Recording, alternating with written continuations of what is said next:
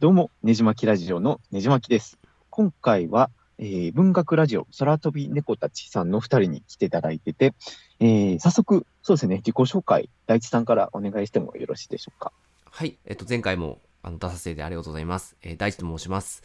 えっと、私は東京で、えーいまして、あのちょっと今コロナずっとやってないんですけど、えっと、小説が好きの会というのを主催しております。はい、えー、三重と言います。よろしくお願いします。私はあの京都にいまして、あの本の話ができるというコンセプトのカフェをやってまして、まあ、ねじまきさんと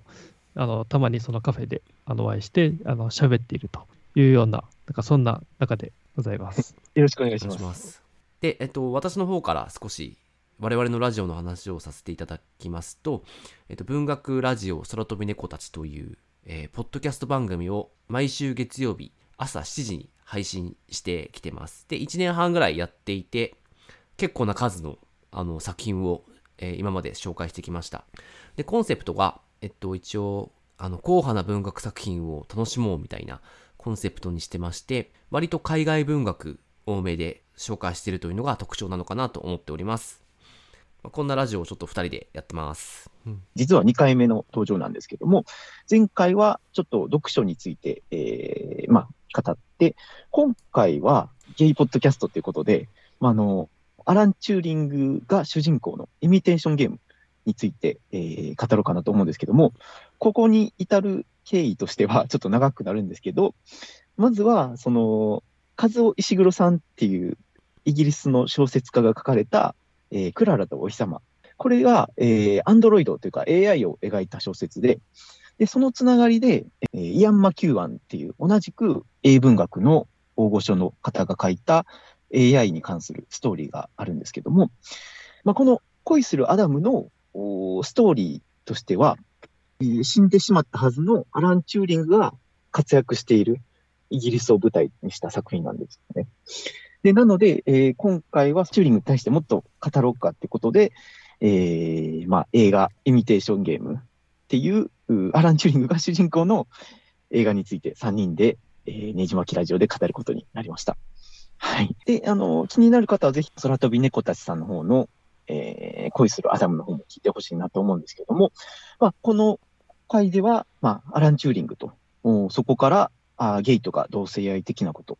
で、他には映像化された本とかあ小説について語ろうかなと思ってます。そんな感じでよろしくお願いします。お願いします。お願いします。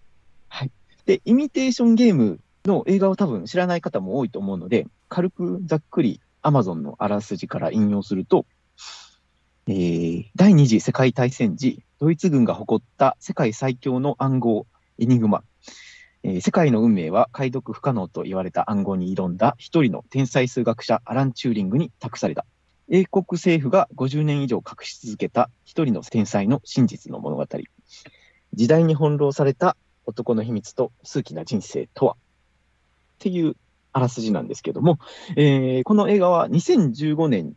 の映画で、えーとアカデミー脚本賞を受賞した作品なんですね。で、俳優さんとしては、まあ、有名どころでいくと、あの、ベネディクト・カンバーバッチさんだったりだとか、あのーパイレーツ・オブ・カリビアンとかにも出てるキーラ・ナイトレが出てたりもします。はい、という感じで、あの予備知識はこんな感じなんですけども、うん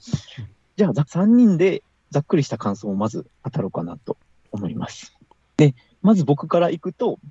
そうですね、あのこの映画は結構、なんやろ、第二次世界大戦の戦争の話と、えーアラン・チューリングとかのチームがドイツ軍の暗号を解読しようと試みるシーンと、えーアラン・チューリングが子供の頃の幼少期の話、3つの時間軸があるのに、結構どれもうまいこと書かれてて、そこがやっぱすごいなと思いました。だからそのアカデミー脚本賞を取ったのはこういうね、なんか構成の仕方とかもあったんじゃないかなと思ったりとか、あとはそのゲイ的なあーところも、そのテーマとしっかり絡められてて、で、そのイミテーションゲームっていうタイトルがすごい妙があって、出来のいい映画やったなと思いました。そんな感じで。うんじゃあ、大地さんの軽く感想をお願いしまあはい私あの結構ほぼ予備知識なく実は見ていて、このアラン・チューリングっていうのは何者かっていうのもよく分かってない状況で実はは見たんで、あのゲイだってことも知らなかったんですね。で、あのー最初あの、えっと、キーラ・ナイト・レイが出てきて、ちょっとこの主役の、あのーアラン・チューリング演じるベネディクトといい感じになっていくじゃないですか。で、これ、あこの二人できんのかなって、まあ、であ思ってたら、あ、途中で、あ、ゲイなんだって、なんかあの、あって結構びっくりしました。うん。で、なんか、あ、そっかと思って。で、でも話としてはすっごい面白くて、あのーエニグマっていうあのドイツの解読不可能と呼ばれた暗号を解くためにこのアラン・チューリンがしていくことっていうのがまあ他の人たちのアプローチとは全く違って彼のこの独自のアプローチが始まってっていうところがこう描かれてて結構それを見てるともうドキドキするしあのその暗号解読に時間がかかっちゃうからその間にもいろたくさんたくさん犠牲者が出てみたいなのとかもあって結構ヒリヒリする映画で見てて全く飽きずに あのラストまで見れたんであの面白かったですね、うん、っていうのはちょっとざっくりした感想ですはい兄さんもざっくりお願いします。えっ、と、そうですね。あの、僕はこのエニグマというのは、あの、以前にあの本で、まあ、この、読んだことはあのありまして、なんかあの、サイモン・シンという、えー人があの暗号解読という、えー、とノンフィクションなんですけども、そこであの暗号のあの本当に、えー、と歴史をですねあの書いていて、その中で、まあ、第二次世界大戦で、まこのエニグマというのがあの、まあナナチスが使っていた暗号で、でそれをあの、まあ、チームで解読するという、あのそんなちょっとドラマをある、えードラマ性のある話というのを以前に読んだことがあって、まあ、そういった中であの懐かしいなと思いながら、えー、とこの映画を見たんですけども、やっぱりでもすごい面白かったですね。あの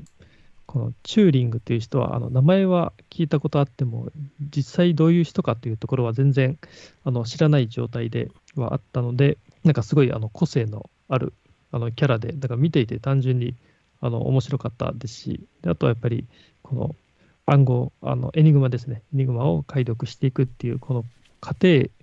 が本当にもう、まあ、それが成功しないと戦争被害っていうのがどんどん大きくなるっていう状況なので、ね、なんかそのちょっと、ね、なんかプロセスとかも本当一喜一憂があって、まあ、チューリングのその人生を熱く描いてる映画でもあるんですけど、やっぱりその暗号をなんかどうやって解読していくのかっていう、なんかそこの、ええーと面白さっていうのがすごい良かったですね。そうですね。やっぱりね、あの、脚本賞を取っただけあっても、初めから最後までね、あの、本当にうまく書かれてるなと思いました。うん、で、結構僕は、その、途中になんか、アラン・チューリングのランニングシーンが、あありましたね。結構僕走るのが好きなんで、うんうんあれが、あれの時に流れる音楽、うんうんいまだにサウンサウンドトラック聞き返したりするんですけど、走ってる時に。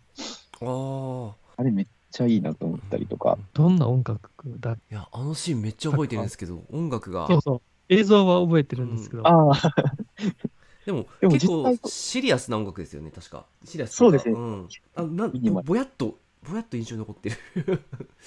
うん。でも聞いたらあれかありますよ、う絶対。んで、実際結構アラン・チューリング走るのほんまに好きやったらしくて、うん。なんかうん人町の間を走って、うんえー行ったみたいな逸話はいっぱいあるらしいんですね。へーなんか結構映像だと速いスピードであ、確かに。走ってたと思うんですよ。うんで、今ちょっとネットで調べたら、なんかマラソン速かった、長距離得意だったって書かれていて、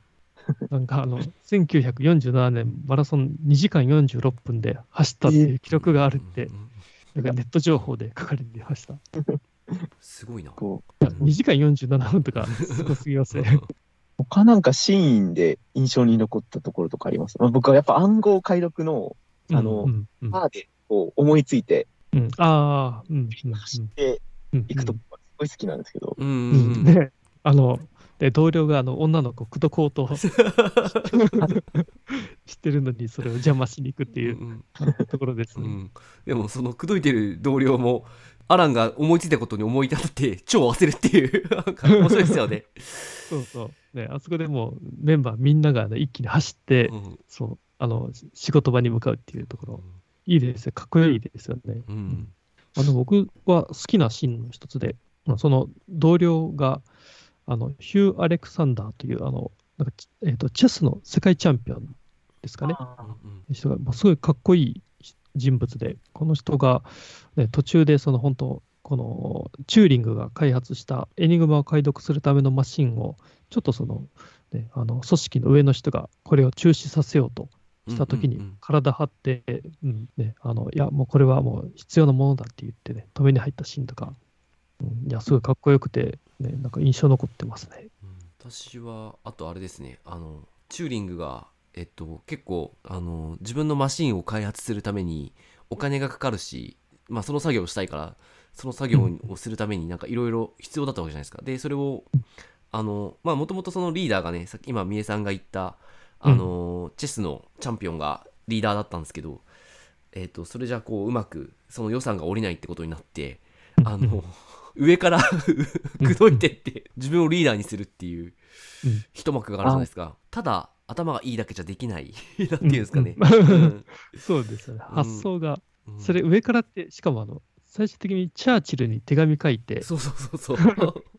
なんかそれが認められるんですよね。うん。いやそそんな手ありかってね。うん。ね、その後ねこうあの役に立たないと思ってる同僚はあのあいつあいつはクビにしてくれって すぐ言い出すし結構うんうんパッパともう物事が進んでいくから面白かったっすねあの後ね。うん。ね、なんか、ああいうちょっとサイコパス的なところうん。の面白さありましたよね。うん、結構私そこは印象に残りましたね彼のこの、結構その、恋するアダムの話に戻るんですけど、こ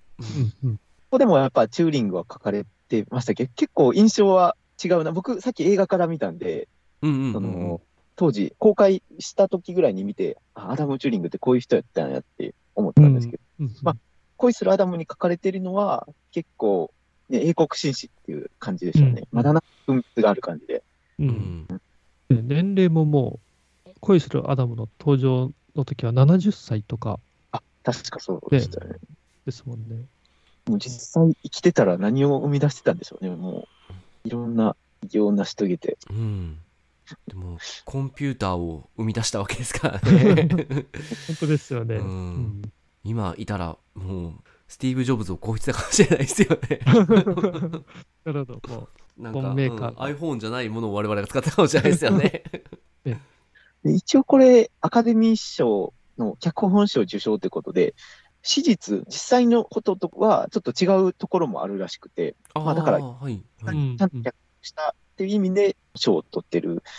ところなので、例えばあの、戦争で、そのアイドイツ軍の暗号を読み取った後、その、うん。同じチームの中のうん。家族がいるから、どうしようっていう話。うんうんうんはやっぱりちょっと持ってるみたいです。あなるほど。まあさすがにドラマチックにした感じがあるみたいなんですけど、うんそれでもね、あの、なんやろ、リンゴで、うん。部屋に散ったリンゴがある中で、まあ、自殺した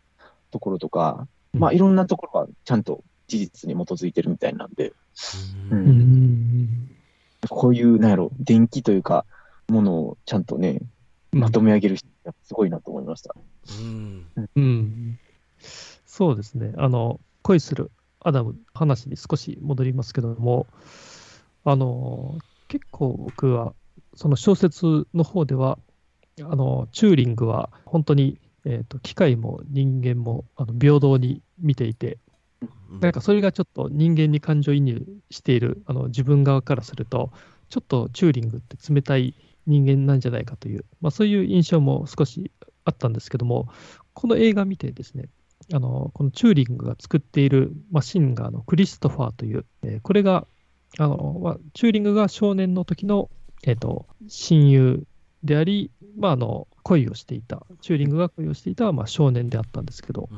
そのクリストファーの名前を付けた機械へのもうすごい愛情がもう映画から感じれて、まあ、なので、その本当にチューリングっていうのは、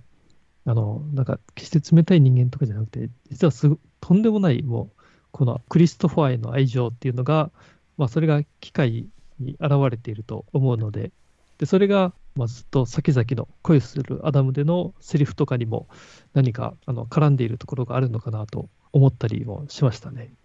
あそこのあのね、ベネディクト・カンバーバッチの演技すごかったですよね、最後。うんうん。そうですね。最近、アラン・チューリングに関するホットなっていくと、2021年の6月ぐらいかな、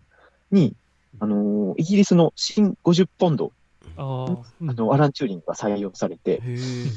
これ見られました？画像で。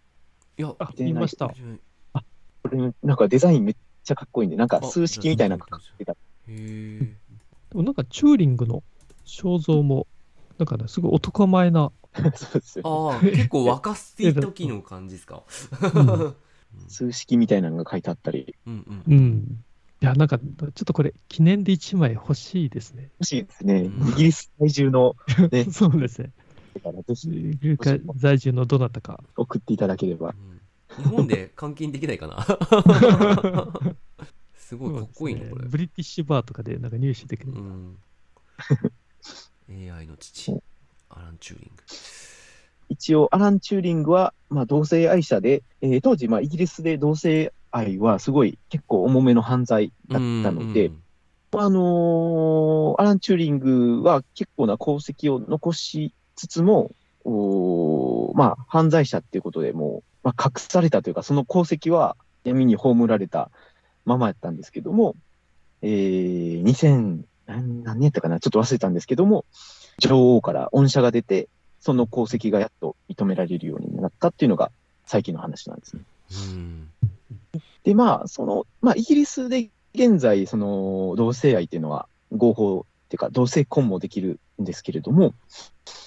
うん。で、まあ、日本は逆に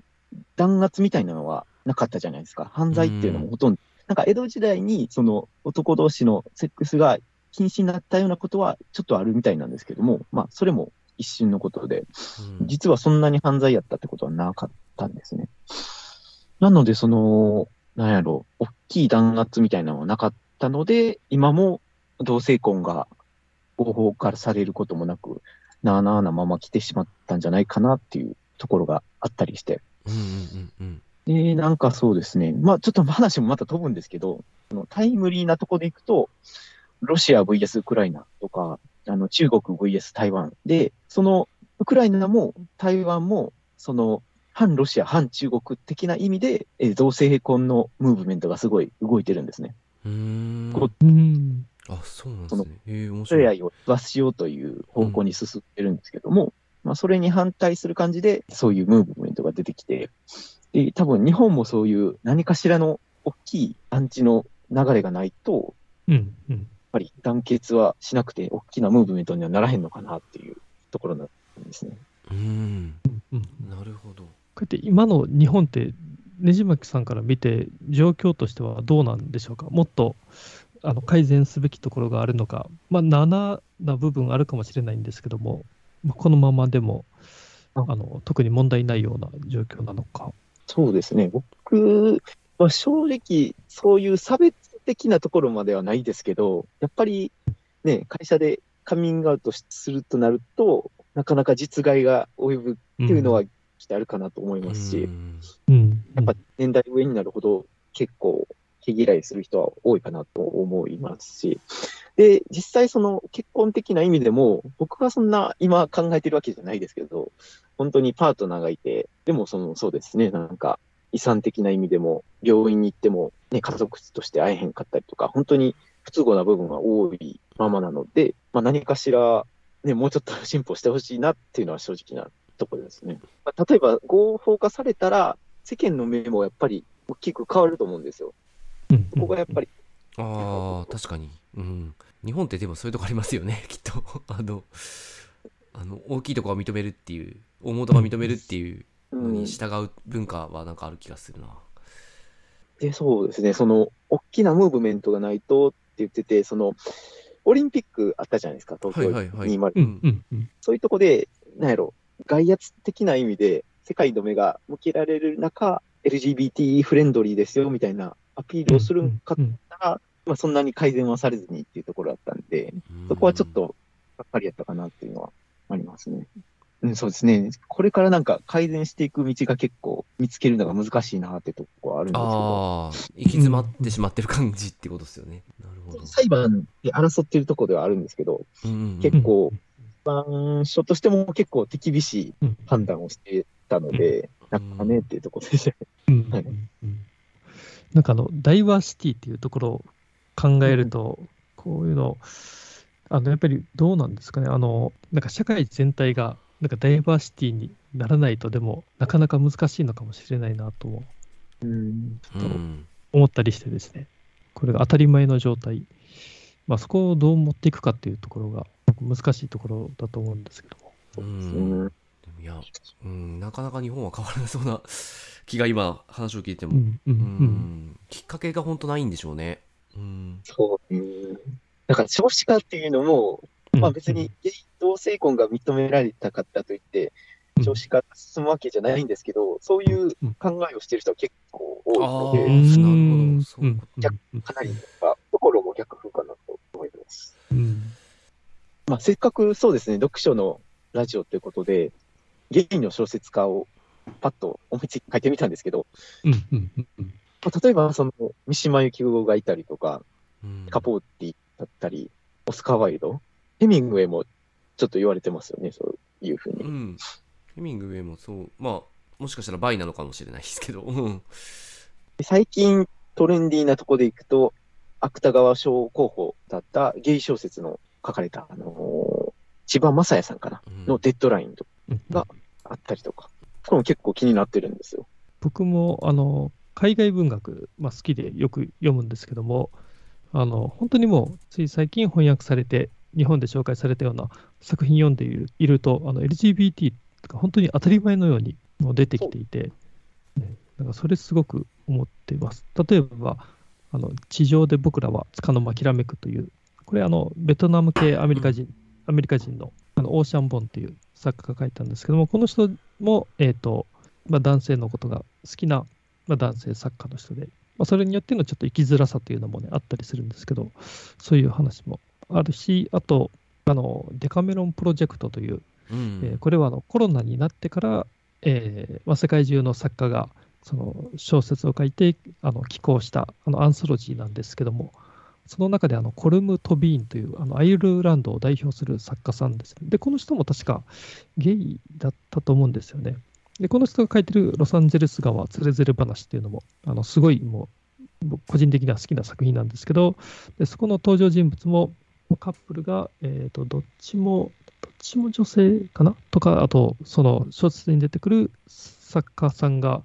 あのまあ、男性同士で付き合ってる作家さんが、なんかその、そのあのか恋人との、あのよくあの投稿、あのインスタとかに上げてるみたいな話があったり、うん、面白かったですよね。ん。そうそうなんんですよね、すごい。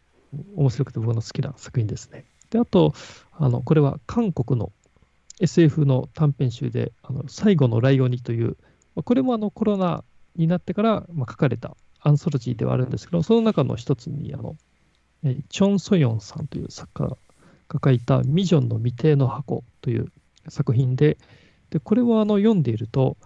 あの、ちょっと不思議なところはあるんですけども、あのパッと見、あの男女間のカップルのようにも見るんですけど、でも実は、うんえー女性同士の、まあ、カップルのあの話でもあるという。で、でこのミジョンの未定の箱に関しては、なんか、あ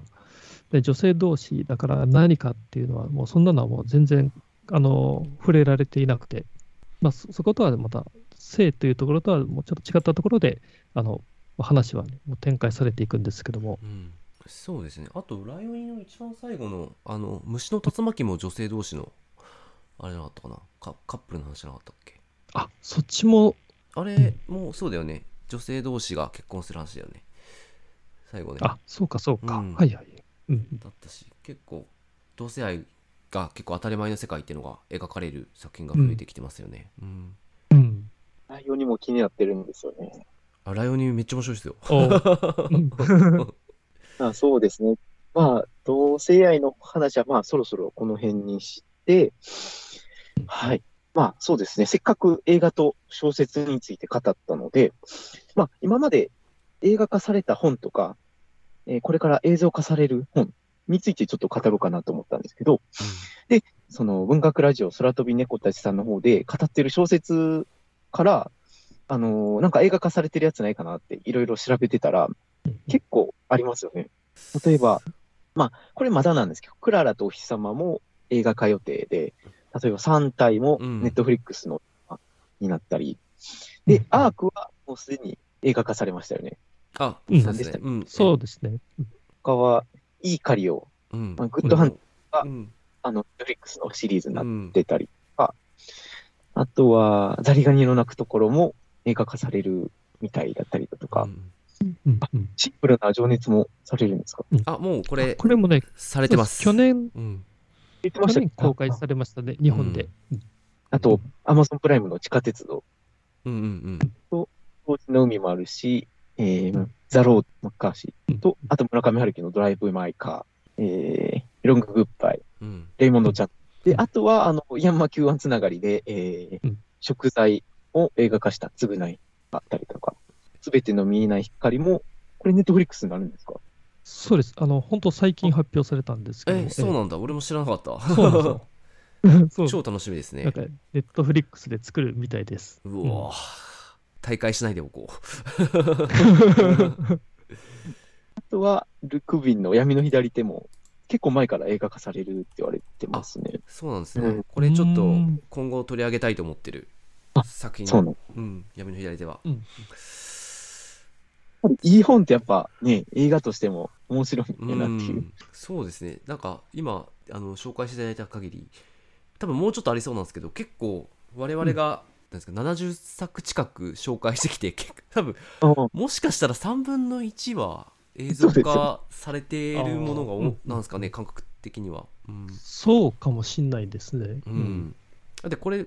あの虐殺機関とかハーモニーとかもあーるし。そうやそうやそうやあれん見ました。うんうん。ありますよね。うん。ねじまきさんおっしゃる通りやっぱあのいいストーリーは 映像化されやすいっていうそう。ことなんでしょうね、んんそうです。他なんか、逆に、今まで映像化はまだされてなくて、映像化してほしい小説とかってあります？ああ。大地さん、あもうあのどうですか？一応発表されててずっと待ってるんですけどあのストナーがあうん。えあえっ、ととケイシー・アフレック主演で映画化っていう話がもうずっと出てるあ結構前なんですけど出たんですけどまあ一向に動きがないんですよね。主演まで発表しといて。って思うんですけど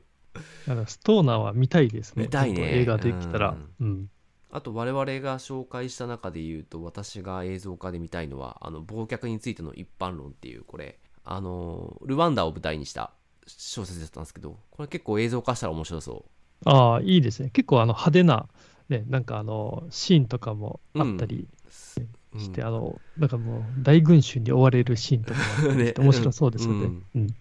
結構いろんな人物が出てきていろんな視点からちょっとずつ語られていく。んでそういうのを映像にしてねこう積み重ねてもらうとあ結構うんうん。面白そうだなと思いましたね、ううんん、確かに。うん。そんな小説です。ぐらいですかね、兄さん僕はは一つですね、あの、もう映画化はされてるんですけど、あの、アコーディオン弾きの息子という、あのバスク地方のえー舞台の話で、あのスペイン語で映画化されていて、2019年にですね、でこれの日本語版があの早く出てくれないかなっていうのをあちょっと待ち遠しく思ってますね。まああとはあのファンタジーになるんですけど、えー去年ラジオで紹介した「蛇の言葉を話した男」という、これあのエストニア初のファンタジーで、あの結構ダークな世界観で、あのまあ、実写というよりかはあのアニメの方がいいかなと思うんですけども、あの読んだ感じがあの、風の谷のナウシカとかですね、あうん、えーももののけ姫とかですね、ちょっとジブリの中でもやや重重ためな作品と何か通じるものがあるなと、ちょっとあの印象として残っていてですね、あのこれはちょっとアニメ化されるとあの楽しみだなというのは思いましたね。僕がパッと思いついたのは、まあ、空飛び猫たちさんつながりでいくと、ムーンパレス。うん。あうんアメリカ舞台の話なので、結構映画化もしやすいかなと思いますね。結構うん展開もなんか映画向きやなと思ったりとか、あとは、これもラジオで紹介されたフライデーブラック、ああ、うー。ん。マジープレニア町ののやつなんですけど、これもね、SF っぽいけど、まあ、舞台は現実世界なんで、ね、なんかう、ん。ネットフリックスのシリーズで一個一個短う編を、確かに。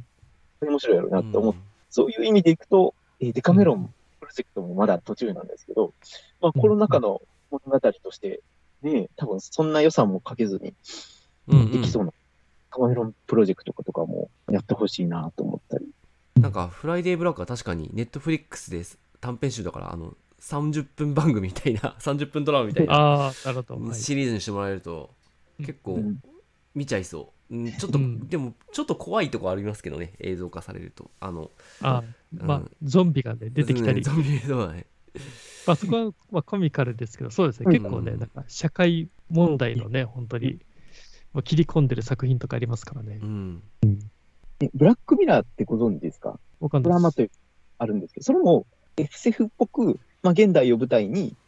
なんか SNS の悪い部分とか、ちょっと人間の汚さみたいなのを描くシリーズなんです。だからまあうんその例えばそのジマーマン、ジマーランドっていう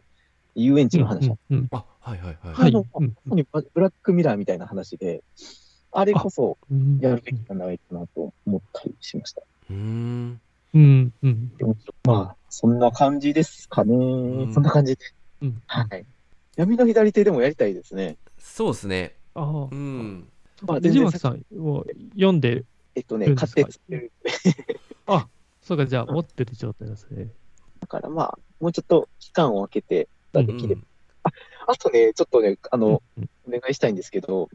うんあれ、三重さん、せっかく京都におられ、ブックホテルが一個あるんですね。回、今年人生で初めてブックホテル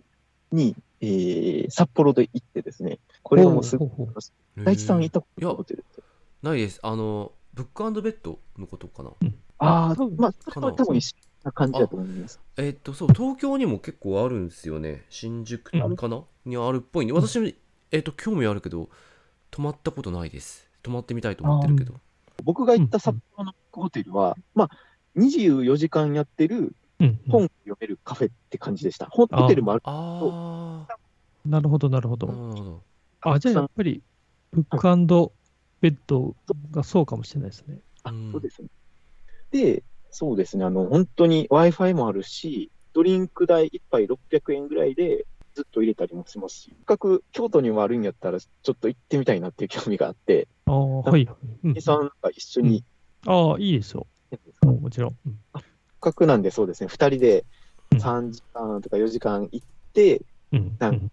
まあ、なんか読んで、おすすめの本を5冊ぐらい紹う介んし合ったりあなるほど、いいですね。大地さんも東京のブックカフェに同じタイミング そうですね。